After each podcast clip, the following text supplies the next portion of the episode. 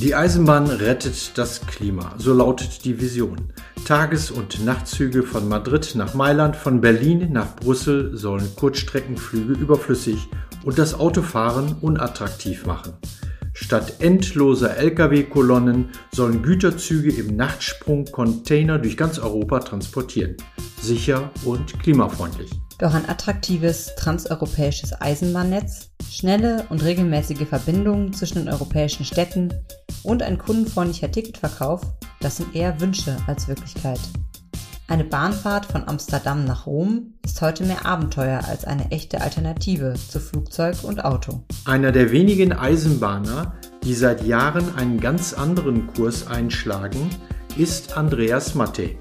Er ist Vorstandsvorsitzender der österreichischen Bundesbahn und Präsident des Europäischen Eisenbahnverbandes CER. Mit ihm sprechen wir, Jana Kogut und Dieter Fockenbrock, darüber, was getan werden muss, um das Projekt Europa auf der Schiene endlich in Fahrt zu bringen. Fastlane, der Mobilitätspodcast von Tagesspiegel Background. Gespräche mit Pionieren, Visionären und Entscheiderinnen über das mobile Leben von morgen. Liebe Fastlane-HörerInnen, ob 9-Euro-Ticket, Digitalisierung oder Klimaschutz, es gibt dieses Jahr auf dem Future Mobility Summit des Tagesspiegels viel zu diskutieren. Mit mehr als 1500 TeilnehmerInnen aus Politik, Wissenschaft, Wirtschaft und Zivilgesellschaft zählt der Future Mobility Summit seit zwölf Jahren zu den Pflichtterminen der Mobilitätsbranche. Dieses Jahr findet der Kongress am 7. und 8. September an der Technischen Universität Berlin statt. Unter allen HörerInnen des Fastlane Podcasts verlosen wir insgesamt 30 Freikarten im jeweiligen Wert von rund 560 Euro für den Future Mobility Summit. Schickt uns einfach eine Mail mit Betreff Gewinnspiel an Future Mobility Summit at tagesspiegel.de. Gebt in eurer Mail dabei bitte an, ob das Ticket für die Präsenzveranstaltung oder für die Online-Version des Summits sein soll.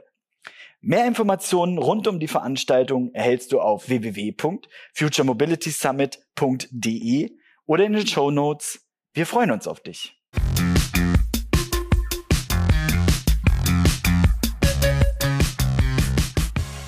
Unser heutiger Gesprächspartner Andreas Matte hat sich einen Traum erfüllt.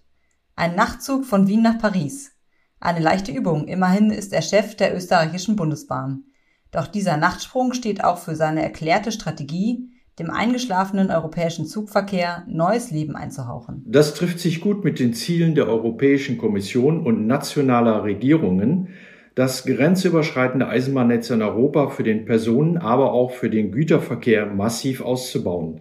Die Regierenden proklamieren eine Renaissance der Eisenbahn. Realisieren müssen das allerdings die Eisenbahngesellschaften. Und das ist gar nicht so einfach. Wie es trotzdem gehen kann, das erklärt uns jetzt der Wiener Bahnchef. Willkommen bei Fastlane, Andreas Matte.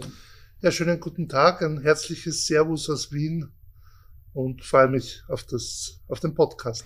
Ja, Herr Matte, wie der Zufall es so will, sind es jetzt genau 150 Jahre her, dass ein gewisser George Nagelmarkers aus Belgien das erste europäische Nachtzugnetz mit Schlafwagen aufgezogen hat. Dazu gehörte dann später auch der berühmte Orient Express, der die zweieinhalbtausend Kilometer von London nach Istanbul durchfuhr und zwar in einer mit einem Zug. Heute müssten wir dafür bis zu zehnmal umsteigen. Das ist doch ein Armutszeugnis für die Eisenbahn, oder? Es ist eher ein Zeichen dafür, was mit den Eisenbahnen eine Zeit lang geschehen ist, durch ein, ein starkes Aufbrechen der äh, nationalen Bahnen und äh, damit eigentlich eine Disaggregierung eines in sich zusammenhängenden Systems, nämlich des Eisenbahnsystems. Ähm, man merkt jetzt in der Klimaschutzdiskussion, dass es wieder mehr Bahn braucht für Europa und das sage ich ganz klar. Europa braucht mehr Bahn, aber übrigens die Bahnen brauchen auch mehr Europa. Heißt mehr Vereinheitlichung, mehr einheitliche technische Standards, äh, Vereinheitlichung der Betriebssprache, und, und, und, um hier nur ein paar Themen äh, zu nennen. Denn unser Ziel als Bahnen muss doch sein, dass es genauso leicht ist, einen Zug durch Europa zu fahren, wie heute einen Bus oder LKW. Genau, auf diese komplexen Details werden wir gleich nochmal äh, im Einzelnen zurückkommen. Ähm, Herr ähm, ein Thema ist doch zurzeit, äh, äh, sind auch die Kurzstreckenflüge. Äh, manche fordern ja sogar ein Verbot innerhalb Europas dieser Kurzstreckenflüge. Aber nochmal zur Ist-Analyse. Wäre die Bahn, die Eisenbahn insgesamt in Europa überhaupt schon in der Lage, solche innereuropäischen Flüge zu ersetzen? Also das ist ein, ein, ein in sich und ineinandergreifender Prozess. Ich sage immer, alles, was eine Fahrzeit von vier bis fünf Stunden hat, ist eigentlich mit, dem, äh, mit der Eisenbahn viel, viel besser zu bewerkstelligen als mit dem Flugzeug denn dann sind die Systemzeiten gleich und üblicherweise ist die Bahn doch um einiges äh, pünktlicher als unsere Mitbewerber in der Luft. Äh, also wir reden hier schon noch von, von anderen Dimensionen in der Qualität. Und die Kapazitäten werden hier natürlich ausgebaut und äh, die Kapazitäten in zweierlei Richtung. Auf der einen Seite ist natürlich ein zentraler Dreh- und Angelpunkt eine moderne, attraktive Infrastruktur. Das ist das zentrale Element für die Bahnen, die übrigens möglichst europäisch einheitlich sein soll. Und zum Zweiten sind es dann natürlich die Fahrzeuge mit entsprechender äh, Kapazität. Man sieht es, äh, wenn ich ein Beispiel nehme, im Hochgeschwindigkeitsverkehr Mailand-Rom gibt es eigentlich kein Flugzeug mehr. Das wird mit der Bahn bewältigt. Selbes in Frankreich, auch in Deutschland in Wirklichkeit, wenn man sich äh, bestimmte Relationen anschaut, ist es doch eine Erfolgsgeschichte. Also man sollte auch so fair zu den deutschen Kollegen sein. Die leisten schon Tolles und auch das Hochgeschwindigkeitsnetz der, der Deutschen Bahn ist also wirklich toll. Schauen Sie sich jetzt nur München, Berlin den Sprinter an mit vier Stunden. Das fliegen Sie nicht. Mhm. Die fahren es doch mit der Bahn, da sind sie im Zentrum. Äh, so, jetzt geht's um die Leistungserhöhung. Äh, das kann ich für Österreich beantworten. Wir haben das einmal für uns analysiert und wir haben das Ziel, dass wir bis 2040 unsere Leistungsfähigkeit um 100 Prozent steigern werden. Fähigkeit heißt Passagiere Tonnen. Äh, wie wird es äh, sozusagen, was sind hier die zentralen Hebel? Es sind auf der einen Seite Infrastrukturausbauten. Wir sind in der dankenswerten Lage, dass wir ein großes Infrastrukturinvestitionsprogramm hier in Österreich realisieren dürfen. Das ist äh, aus meiner Sicht der Weitsichtigkeit vieler, vieler Regierungen hier in Österreich äh, geschuldet. Da kann man auch nicht genug Dank dafür sagen. Zum Zweiten ist es aber auch ein wesentlicher Hebel in der Digitalisierung, äh, sozusagen moderne Zugsicherungstechnik. Auch die digitale automatische Kupplung wird ein zentraler Game Changer, wie das neudeutsch heißt, sein äh, im, im, im Güterverkehr. Und last but not least sind es natürlich auch äh, Züge, die zum Beispiel Doppelstockzüge sind, die länger sind, die mehr Sitzplatzkapazität oder mehr Güterverkehr äh, bilden. Und für Österreich, wie gesagt, haben wir das simuliert und es ist eher die mittlere Range. Also es ist nicht zu optimistisch gerechnet, aber auch nicht total pessimistisch. Das wird es brauchen, denn äh, ohne Verkehrsverlagerung keine äh, sozusagen keinen Klima, also Bekämpfung des Klimawandels. Daher braucht es die Kapazitäten. Natürlich. Ja, das sind die drei Hebel für die Kapazitäten, äh, den Ausbau, die Sie ja jetzt genannt haben. Soll, der soll ja auch ausgebaut werden, was die Nachtzüge angeht. Da ähm, soll es ja auch mehr Angebot geben. Und Ende 2020 haben Sie mit den Chefs der Bahn in Frankreich, der ja. Schweiz und Deutschland zusammen die Erklärung unterzeichnet, dass es da mehr Verbindungen so geben soll. Ja. Genau, zwei davon sollten, glaube ich, in diesem Jahr kommen und dann 2024 nochmal eine weitere von Zürich nach Barcelona. Können Sie da mal erklären, warum dauert es da so lange, bis man wirklich diese Linien hat und die Verbindungen hat? Zunächst geht es darum, dass wir auch neues Zugmaterial beschaffen müssen. Wir könnten mit den bestehenden äh, Waggons hier nicht mehr diese Angebote äh, gewährleisten. Wir haben daher jetzt in Summe 33 äh, Züge bestellt, also Nachtzüge, die aus Schlafwagen, modernen neuen Liegewagen, aber auch Sitz, Sitzkomponenten bestehen, die für bestimmte Länder zugelassen sind. Und damit sind wir schon wieder bei Europa. Äh, Sie haben im Eisenbahnwesen noch immer auch nationale Zulassungserfordernisse. Und ich kann mit einem Zug nicht einfach äh, sagen, heute fahre ich von Wien nach Zürich und Zürich Barcelona und dann fahre ich nach Amsterdam.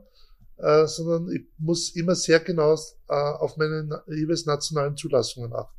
Mhm. Und das braucht Zeit. Auch die Produktion der Züge. Also die ähm, europäische Bahnindustrie ist derzeit gut gefordert mit den Bestellungen der, der Bahnen, was neue Züge betrifft. Also auf jeden Fall das fehlende rollende Material sozusagen und dann die nationalen Eigenheiten. So ist es. Jetzt ist ja gerade, herrscht auf den äh, Flughäfen Chaos. Es ist mitten in der Ferienzeit, aber wäre das jetzt nicht die Chance auch für die Bahn mal zu zeigen, dass sie da punkten kann? Und ähm, kann es vielleicht sein, wenn man das so beobachtet, dass ja die Bahn auch gerade eine Chance verpasst, weil das wäre ja die Gelegenheit, da jetzt reinzuspringen. Also ich, ich denke, dass wir, und jetzt muss ich natürlich für die ÖBB mehr sprechen als für alle europäischen Bahnen, weil ich es zu wenig beurteilen kann, ganz offen gestanden. Ich denke, dass wir hier einen äh, ganz guten Job äh, erledigen. Also wir haben keine Personalthemen, trotz Covid-Wellen.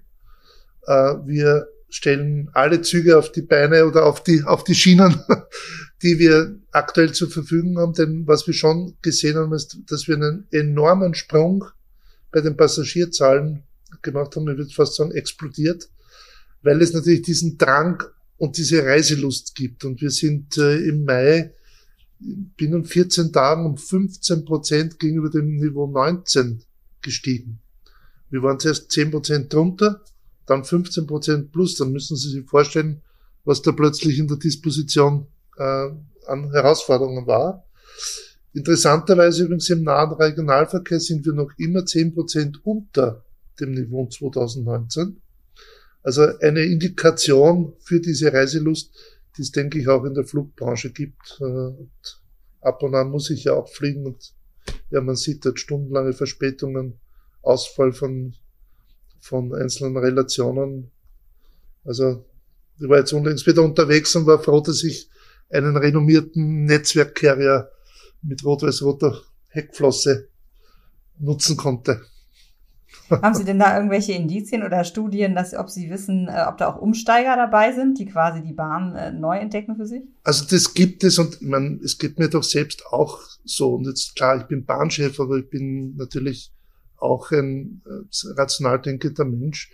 Und es gerade auch, wenn man sich Paris anschaut oder, oder auch Amsterdam oder auch Brüssel, wenn du in der Früh im Herzen dieser Stadt ankommst, hast du gleich einmal weniger Stress. Und ich bin, obwohl ich fast zwei Meter groß bin, kann ich doch einigermaßen gut schlafen im Zug. Und das ist für mich schon einmal die halbe Miete. Äh, wenn ich mit dem Flugzeug ankomme, da gibt es den berühmten Pyjama-Bomber. Ich muss irrezeitig aufstehen und dann muss ich irgendwie schauen, hoffentlich komme ich in die Stadt. Und du kannst eigentlich nicht genau sagen, wie lange du brauchst. Und das ist eigentlich schon immer mehr das Verkehrsmittel meiner Wahl. Ja, viele Bahngesellschaften behaupten jetzt aber, dass man mit diesen Hotelzügen, so wie Sie sie gerade beschreiben, ja kein Geld verdienen kann. Deswegen ist die Deutsche Bahn auch aus dem Nachtzuggeschäft ausgestiegen. Wie ähm, schaffen Sie es ähm, dann? Schaffen Sie es überhaupt? Na, wir sind, wir schreiben hier schwarze Zahlen. Ich sage aber auch immer ganz klar, wir werden nicht reich. Ähm, damit, also sozusagen, wir werden nicht unbedingt ein börsennotiertes Unternehmen äh, sozusagen darauf gründen nicht unter diesen jetzigen Rahmenbedingungen, wo man ganz klar sagen muss, äh, da braucht es noch Luft nach oben. Also das eine ist die Frage Mehrwertsteuer für internationale Bahntickets im Vergleich zum äh, mehrwertsteuerbefreiten Flugticket zu diskutieren.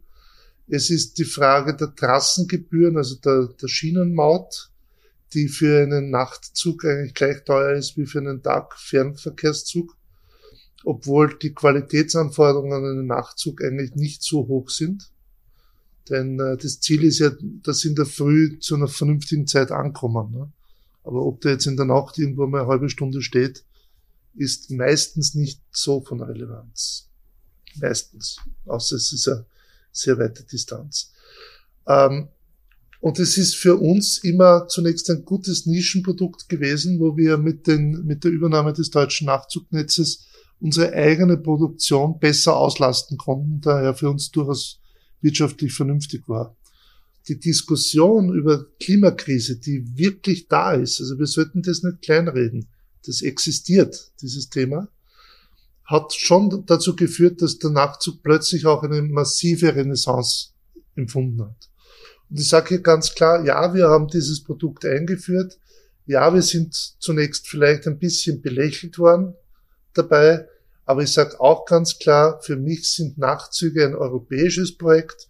Und deshalb ist es mir wichtig, dass wir unsere deutschen Kollegen hier an Bord haben, die Schweizer Kollegen an Bord haben, die Franzosen, aber letztendlich auch Holländer, Belgier, aber auch die Italiener werden wir hier, hier mit einladen, damit wir gemeinsam hier den Vertrieb, die Produktion und auch die Qualitätssicherheit äh, gewährleisten können. Ja, Fakt ist aber offensichtlich, Herr Matte, die anderen Bahngesellschaften haben keine Nachtzüge bestellt, sondern Stimmt. das sind Sie bis jetzt alleine, die das machen. Ja, das ich sag mal, es gibt ja zwei Varianten. Entweder die anderen äh, sprechen schön und reden schön, machen dann aber nichts. Oder aber die Vereinbarung gilt, die ÖBB ist sozusagen der Nukleus und damit der Kern des Nachtzugverkehrs in Europa. Und der Nightjet, äh, also vor allen Dingen die Fahrzeuge, die Bewirtschaftung, die Streckenführung, äh, das werden Sie in, in, in, im Wesentlichen aufbauen. Ist das so? Also natürlich kümmern wir uns auch ums Streckennetz, das ist sehr wohl, aber auch mit in, in starker Interaktion mit unseren Partnern. Gerade mit unseren Schweizer Kollegen haben wir hier äh, gute Kooperationen. Wir fahren ja von Zürich äh, einige Relationen mittlerweile auch schon weg. Das funktioniert gut. Dasselbe wird zunehmend auch in Deutschland geschehen, äh, was jetzt Berlin als, als Hub betrifft. Ähm, natürlich reden wir dann in solchen Diskussionen darüber, dass wir ja das Investment zu stemmen haben und daher durchaus auch über Risikoteilungen ähm, hier sprechen, selbstverständlich. Und ich sehe hier aber durchaus ähm, äh, deutlich offenere Ohren, als Sie es jetzt vermuten. Ja, das heißt also, die anderen nationalen Bahngesellschaften bezahlen die ÖBB dafür, dass sie den Nightshade auf bestimmten neuen Linien auf ihrem Streckennetz fahren lässt. Ja, wir, haben, ja. wir müssen sowieso, wir müssen sowieso die Schienenmaut muss ja jeder gleich an den Infrastrukturbetreiber zahlen. Hier geht's äh, um die Risikoteilungen bei den Kosten, aber natürlich dann auch bei den Erlösen. Das muss ja mhm. fair sein. Äh, sozusagen, wer mit an Bord ist als Partner, äh, trägt trägt sozusagen Chancen und Risiken. Ja, was haben Sie denn überhaupt für die 33 neuen Züge, die Sie vorhin erwähnt haben, bezahlt oder müssen Sie bezahlen, sagen wir das mal so? Äh, wir haben hier bei Siemens diese Fahrzeuge äh, geordert und wir haben in Summe 750 Millionen Projektbudget äh, kalkuliert. Das ist und das eine ganz kleine Summe. Das stemmen Sie aus eigener Kasse oder äh, die äh, Regierung in Wien äh, hilft dann noch etwas? Das müssen wir ja. sozusagen natürlich, das Investment müssen wir selbst stemmen. Wir sind ja in einem liberalisierten Eisenbahnmarkt. Daher wäre das ja nicht zulässig. Ah, okay. Ähm, Herr Mattei, aus, aus Kundensicht ist ja nicht nur eine Frage des Vorhandenseins von Fahrzeugen für internationale, speziell natürlich noch für Hotelzugverkehre, sondern aus Kundensicht ist äh, äh, das Thema Ticketkauf auch ein ganz wichtiges. Äh, und äh, da hapert's ja äh, manchmal noch mehr. Äh, Sie können viele Züge gar nicht international durchbuchen, geschweige denn, dass man überhaupt Tickets kaufen kann. Auch äh, äh neutrale Buchungsplattformen gibt ja diverse Startups, die sich auf ja. dem äh, Gebiet betätigen, klagen immer wieder darüber, dass die Bahngesellschaften in ganz Europa da nicht so richtig kooperieren, keine Buchungsdaten, vor allem keine Durchbuchungsdaten und, und äh, äh, herausgeben. Und ähm, das kann doch nicht in Ordnung sein. Nein, das sind viele Dinge nicht in Ordnung. Also wird, wird zu den, äh, zu den Plattformen dann vielleicht später nochmal kurz äh, kommen. In der Tat ist es so, dass das äh, Aufbrechen des Eisenbahnmarktes äh, letztlich damals dazu geführt hat, dass sich die Bahnen eigentlich abgeschottet haben, wechselweise, weil ja jeder eigentlich Mitbewerber des anderen ist.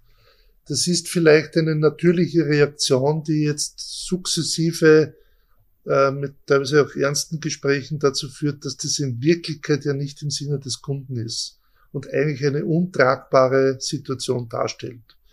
Der hat auch die Gemeinschaft der europäischen Bahnen sich verpflichtet, hier deutlich äh, äh, in die Richtung eines Wiederdurchbuchens der Bahntickets äh, zu kommen. Hier gibt es ein entsprechendes Agreement. Es wird hier auch sehr intensiv daran gearbeitet. Es ist leider die Welt nicht so einfach, wie man glauben möchte, denn in den Ländern haben wir ganz unterschiedliche Tarifsysteme. nenne nur ein, ein plakatives Beispiel. In vielen Ländern kannst du mit in einen Fernverkehrszug als Nahverkehrspassagier nicht einsteigen. In Österreich schon. Sie können in Österreich mit einem Nahverkehrsticket auch in den Railjet einsteigen. Und das musst du aber tariflich sozusagen dann äh, lösen äh, über ganz Europa.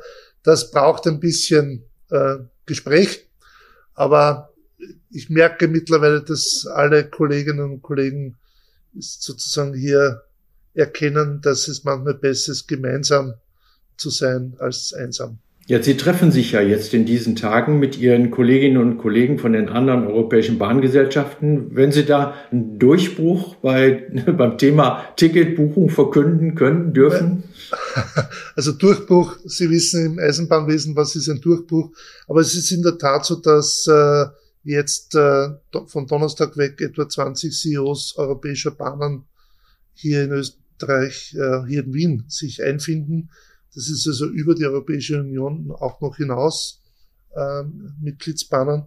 Und wir werden unter anderem auch ein, eine Deklaration zur, zur Digitalisierung verabschieden, weil es so ein zentrales Element im Bahnwesen ist. Also ich sage persönlich immer, es ist die dritte industrielle Revolution im Bahnwesen.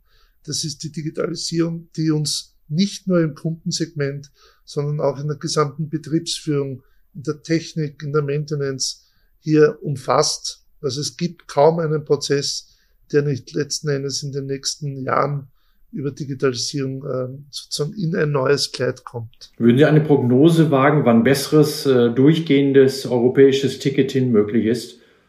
Ein Jahresdatum? ja. Sie wissen, mit den Prognosen ist es in, der, in, in die Vergangenheit gerichtet immer leichter als nach vorne.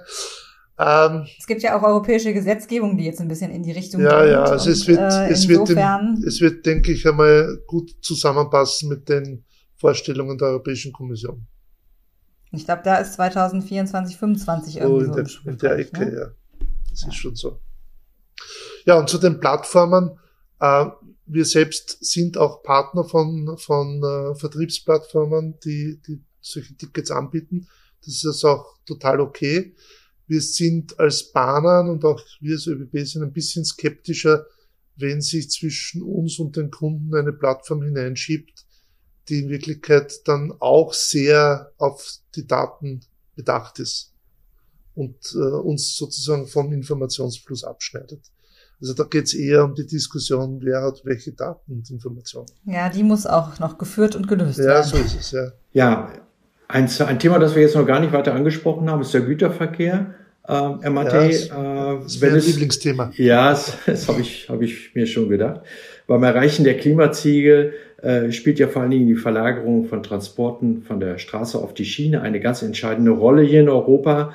Äh, aber in den meisten europäischen Ländern der Mathe dümpelt der Frachtanteil der Schiene nur so vor sich hin, wenn man mal ganz ehrlich ist. 17 Prozent sind das seit Jahren in Deutschland. Ja. Frank Frankreich schafft nicht mal eine zweistellige Prozentrate. Ja.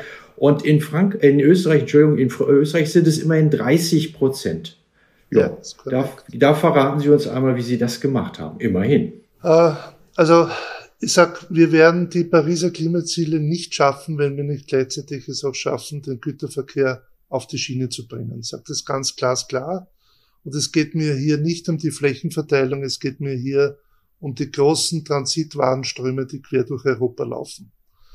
Das müssen wir ändern. Es kann nicht sein, dass ein Transit-Lkw hunderte Kilometer unterwegs ist. Es kann aber übrigens auch nicht sein, dass wir für einen einfachen Produktionsschritt einen LKW 600 Kilometer weit wegschicken, dann werden dort, sagen wir mal, vier Löcher irgendwo hineingebohrt und dann fährt der LKW wieder zurück. Das ist verrückt und zeigt aber gleichzeitig, warum die Situation so ist, wie sie ist. Ich sage es klar, der Straßengüterverkehr ist viel zu günstig und hat keine Kostenwahrheit. Also er bezahlt nicht die Kosten, die er in Wirklichkeit verursacht. Und da braucht es eine klare Erinnerung. Ich trete hier eindeutig für Kostenwahrheit ein, denn immerhin braucht die Tonne Fracht mit dem LKW etwa 30 mal mehr CO2, als wenn Sie das mit dem Zug transportieren. Die sind ganz klare Vorteile. Warum ist der, der Anteil in vielen europäischen Ländern nicht höher? Das liegt schlicht und einfach daran, dass wir in Österreich noch ein sogenanntes Einzelwagennetz und Anschlussbahnen bei Industriebetrieben haben. Ich sage auch ganz offen, das wird noch gefördert. Hier gibt es eine entsprechende notifizierte Studie, die den Kostennachteil, den die Bahn gegenüber dem quasi subventionierten Lkw hier hat, äh, das entsprechend ausgeglichen wird mit einer Förderung, die die Industriebetriebe bekommen. Und das hebt in Wirklichkeit den Model Split Anteil hier auf diese knapp 30 Prozent. Also es geht nur mit staatlicher Subventionierung. Solange nicht kostenweit auf der Straße ist und hier ist es in etwa so, dass der LKW 17 Prozent mehr an volkswirtschaftlichen Kosten produziert als die Kosten des Bahnwesens hier sind und die werden dann entsprechend über Notifizierungen ausgeglichen. Könnte sowas dann auch so ein Instrument sein, um eben die Kosten einzubeziehen, dass man den Verkehr auch in den Emissionshandel äh, einbezieht? Ja, ich trete da hier massiv dafür ein, dass äh, der Verkehr in den Emissionshandel einbezogen wird. Hier sind ja erste äh, zustimmende Erklärungen des Europäischen Parlaments äh, erfolgt. Ich denke, es ist ein, ein wichtiger Schritt. Das muss man mal beginnen. Ich sage auch klar, natürlich braucht es auch den sozialen Ausgleich. Äh, das, das ist, denke ich, selbstverständlich aber wir müssen, denke ich, doch irgendwann einmal hier Steuerungselemente in, im Verkehr äh, erzielen, denn die CO2-Ausstoß, zumindest in Österreich, wächst, was den Verkehr betrifft, eigentlich ungebremst nach wie vor. Das ist in Deutschland nicht anders. Und das braucht hier Lenkungseffekte. Das sind erste Effekte entstanden, aber das sind mehr Kosten. Aber der Schutz unserer Umwelt dann vor den Auswirkungen des Klimawandels wird uns auch etwas kosten. Ja, Herr Matte, die Schweizer sind ja auch recht, sagen wir mal, ähm, konsequent in der Durchsetzung ihrer verkehrspolitischen Ziele. Es gibt Nachtfahrverbote für Lkw. Äh, äh, ja. Die, die, ne, die Lkw-Maut geht in einen Fonds zur Finanzierung der Schiene rein, also zweckgebunden. Das machen die, das machen die schon seit vielen Jahren. Werden solche etwas, sagen wir mal, radikaleren staatlichen Eingriffe und Maßnahmen, werden die nach Ihrer Meinung notwendig, um also diese klimapolitischen Ziele im Verkehr auch tatsächlich mal durchzusetzen? Also Nachtfahrverbote gibt es ja bei uns auch in Österreich durchaus. Die, die Regularien, die die Schweiz sonst hier erlassen hat, sind uns nicht zugänglich, weil es in der Europäischen Union hier äh, sozusagen nicht zulässig wäre, diese Regeln zumindest einseitig äh, einzuführen. Aber natürlich ist das auch eine Möglichkeit, äh, hier zu lenken. Aber äh, ich würde mal auf Österreich sagen, was wiegt's, das hat's. Jeder soll das zahlen, was er verursacht dann äh, würde sich meiner Meinung nach auch der Straßengüterverkehr sehr rasch auf die Schiene verlegen. Warte, wir wechseln mal ganz schnell zwischendurch aufs Überholgleis, unsere Fast Lane, kurze okay. Fragen, kurze Antworten. Ja, Hand aufs Herz, Herr Mattei. Wenn Sie sich mit den Bahnkollegen äh, treffen in Mali Berlin, Madrid, Paris oder auch in Rom, nehmen Sie dann wirklich immer den Zug? Nein, nicht immer, aber fast ausschließlich. Äh, äh, also Madrid würde ich eher nicht mit dem Zug äh, unterwegs sein. Aber alles, was gut in einer Nachtzugverbindung funktioniert, nehme ich lieber das, den Zug. Ja, Sie haben sich also eine Art Jugendtraum selbst erfüllen können mit dem Nachtzug zwischen Wien und Paris. Was ist denn Ihr nächster Traum? Sagen Sie nicht, dass der österreichische Bahnchef keinen Traum mehr hat. Äh, ich habe immer viele Träume äh, und Visionen. Es ist sicher interessant, Zürich-Barcelona. Das ist schon noch eine Destination, die mir gefällt. Aber ich sage auch Paris fahren wir derzeit ja nur dreimal in der Woche. Das würde ich dann gerne auf täglich umstellen, denn wir haben tolle Auslastungen und äh, wir möchten, sobald wir die neuen Züge haben, hier deutlich aufstocken. Das heißt, Ihre Träume sind auf jeden Fall an Züge geknüpft. Nicht nur, aber auch. okay. Herr Matte, zurück zum grauen Eisenbahneralltag. Sie, Sie haben das eben schon selber angesprochen. Diese Kleinstaaterei unter den europäischen Eisenbahnen ist einfach legendär. Also es gibt nicht einmal eine gemeinsame Verkehrssprache, also wie das Englisch in der, in der Luftfahrt. Es gibt keine einheitlichen Zugsicherungssysteme und Signalanlagen. Und es gibt noch nicht mal eine äh, einheitliche Stromversorgung für den, für den elektrischen Zugverkehr. Und selbst die Fahrzeuge, das hatten Sie vorhin auch schon gesagt, müssen für jedes Land einzeln zugelassen werden. Kann die, kann, kann die Eisenbahn eigentlich jemals unter solchen Bedingungen konkurrenzfähig gegen Pkw, Lkw und Flugzeug sein? Ja, ein Stück weit ist das der Fluch der Historie, den die Bahnen in sich tragen, denn man muss sagen, zu Beginn äh, waren die Bahnen zunächst einmal privatwirtschaftlich organisiert und für den, für die Industrialisierung Europas, denke ich, ganz stark mitverantwortlich. Wurden dann allerdings sehr rasch auch als militärisches System erkannt, was dazu geführt hat, dass man möglichst weit auseinanderliegende technische und betriebliche Regelungen eingeführt hat, damit also sozusagen der Übersprung über eine Grenze nicht so leicht möglich ist. Es gibt sogar ja Länder, wie Sie wissen, wo dann sogar die Spurweite eine andere ist. Diesen Fluch müssen wir jetzt eigentlich mühsam beseitigen, indem wir beginnen, die technischen Systeme zu harmonisieren. Hier gibt es schon seit einigen Jahren laufende Programme, die sich zunächst entlang der transeuropäischen Achsen orientieren, um hier über die sogenannte Interoperabilität, wie sich das schwierige Wort nennt, hier eine Vereinheitlichung des technischen Standards durchzuführen. Vor allem bei der Signaltechnik über das europäische Zugsicherungssystem ETCS, dass äh, jede Lokomotive und jede Strecke in der Ausrüstung haben muss, damit die Züge hier möglichst einfach durchfahren können. Leider ist die, das Infrastrukturlayout der jeweiligen Nationalstaaten hier bestimmend auch für die Betriebssystematik die sich dann in der, in der Signaltechnik widerspiegelt. Daher muss man auch beim ETCS in jedem Land entsprechend betrieblich sozusagen den Dialekt mitprogrammieren, damit sozusagen äh, das dann auch funktioniert. Das ist, wie gesagt, tatsächlich äh, der Historie geschuldet, die sich erst mit den jeweiligen Neubauten äh, langsam auflöst. Also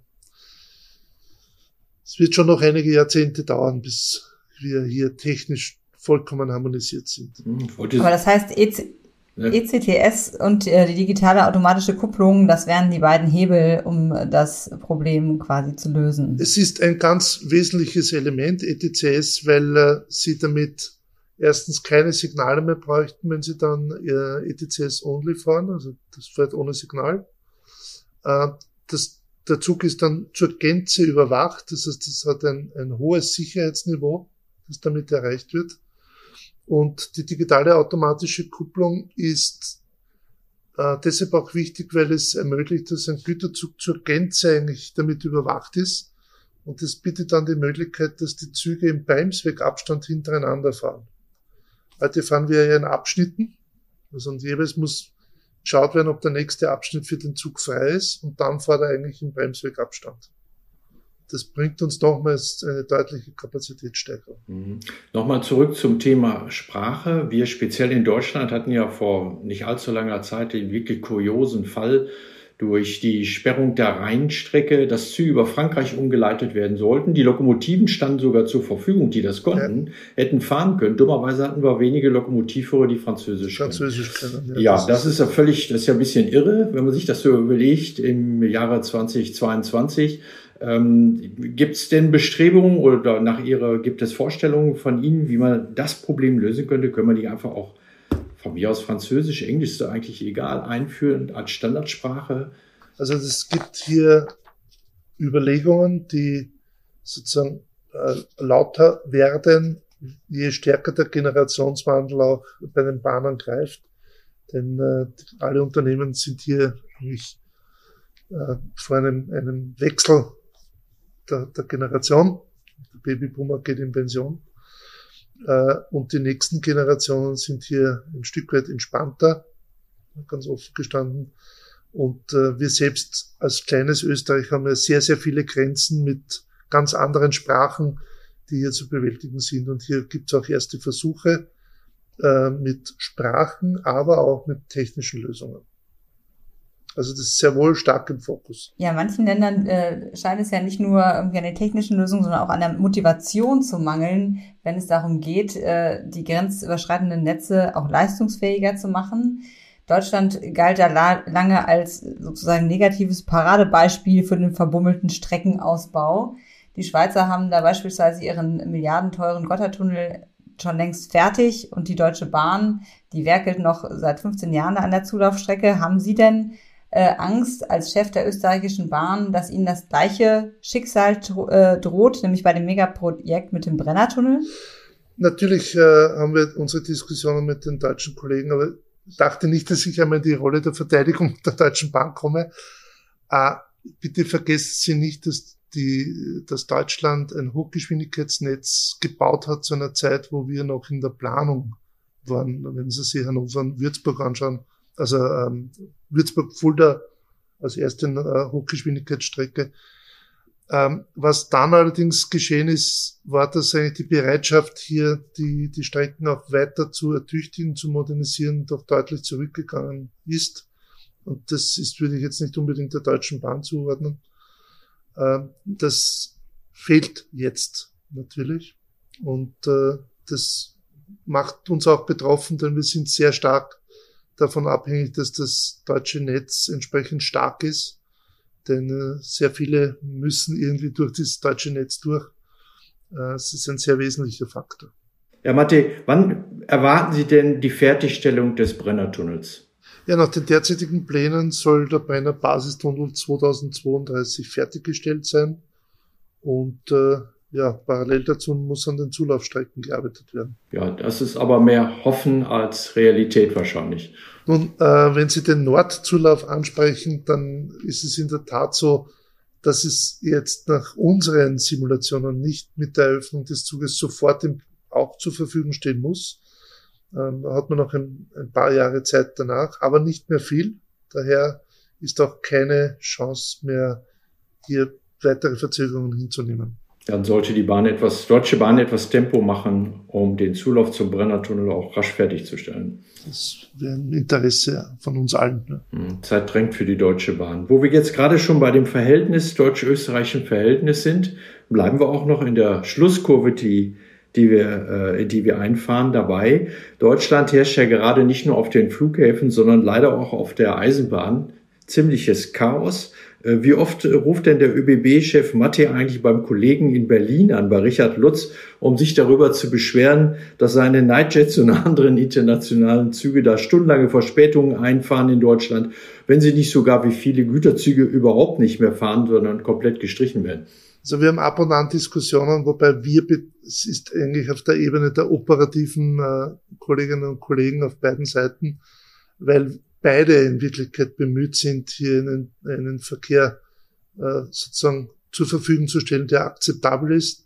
Die Rahmenbedingungen der deutschen Kollegen sind derzeit extrem angespannt muss man klar sagen, aber wir telefonieren in der Woche häufiger. Haben Sie denn da einen Tipp für den Kollegen Lutz, wie er denn die Generalsanierung des Schienennetzes besser organisieren kann?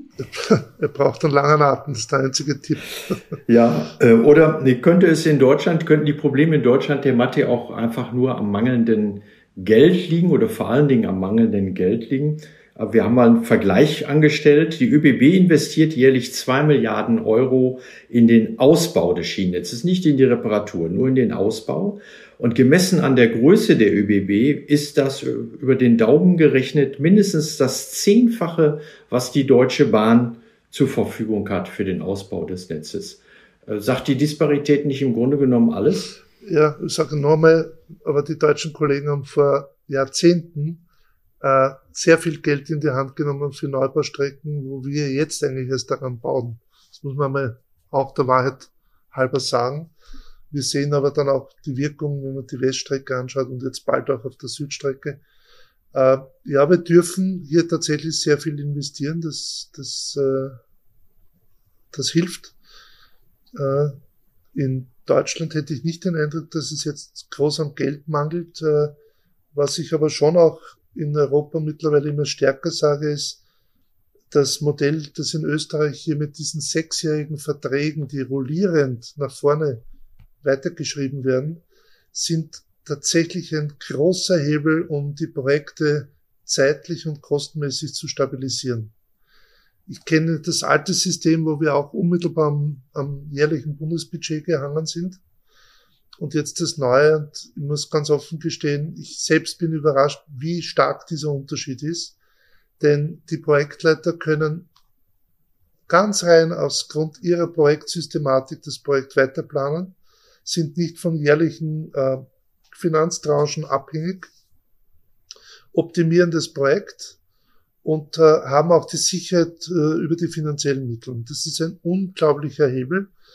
Daher äh, werben wir auch in Europa sehr stark dafür, dass es für den Infrastrukturausbau und die Erhaltung der Infrastruktur äh, mehrjährige Verträge zwischen Staat und äh, den Eisenbahnen gibt. Ja, vielen Dank, Herr Matte. Da haben Sie noch einen guten Tipp am Ende dargelassen, glaube ich.